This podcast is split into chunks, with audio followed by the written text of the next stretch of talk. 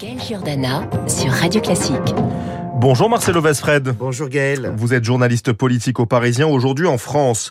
Plusieurs ministres sont en train d'abandonner leur casquette de patron des exécutifs locaux. Pour quelle raison?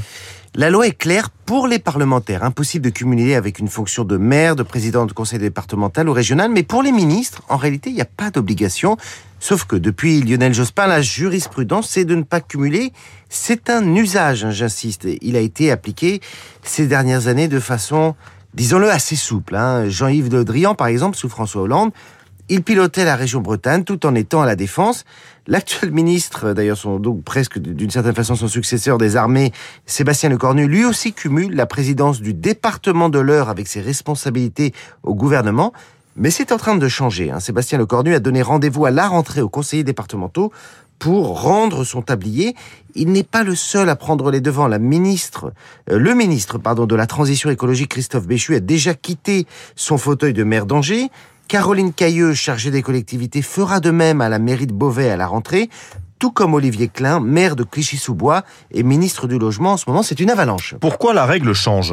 En fait, c'est la conséquence du remaniement. L'équipe Borne a été constituée en faisant monter des élus de terrain pour travailler à ce fameux maillage territorial qui manque tant à la majorité présidentielle. On s'en rend compte à chaque élection locale. C'est une façon aussi de s'appuyer sur des profils plus expérimentés loin des pures sociétés civiles de 2017. Seul problème, ça a multiplié les cas de cumul au sein du gouvernement et ça devenait difficile de cacher tous ces cas sous le tapis. Alors l'Élysée et Matignon ont décidé de réactiver la règle de Lionel Jospin et comme toute règle souffre quand même d'une exception qui confirme la dite règle, Sonia Baquès en a été exemptée. Sonia Baquès, c'est la secrétaire d'État à la citoyenneté. Elle se trouve être la présidence de la province du Sud de Nouvelle-Calédonie. Elle, elle garde son mandat. Sans doute l'exécutif a-t-il voulu choyer le seul territoire d'outre-mer qui a placé Emmanuel Macron en tête. Comme quoi, les principes, c'est bien, mais ça doit faire bon ménage avec ce qu'on appelle la réelle politique. Eh bien sûr. Merci beaucoup, Marcelo Vesfred. L'info politique, c'est aussi dans le journal Le Parisien aujourd'hui en France. Chaque matin, on se retrouve demain, Marcelo. Je serai là.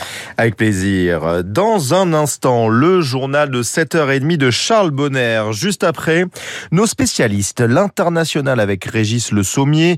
Il nous dira tout le mal qu'il pense d'une couverture et des euh, photos du magazine Vogue avec le couple Zelensky. Le président ukrainien et son épouse posent pour Annie Lebovitz et font polémique. Nous recevrons aussi Éric Brocardi, le porte-parole des sapeurs-pompiers de France.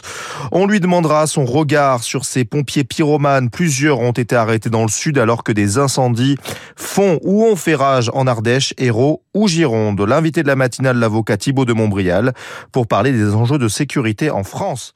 Mais avant,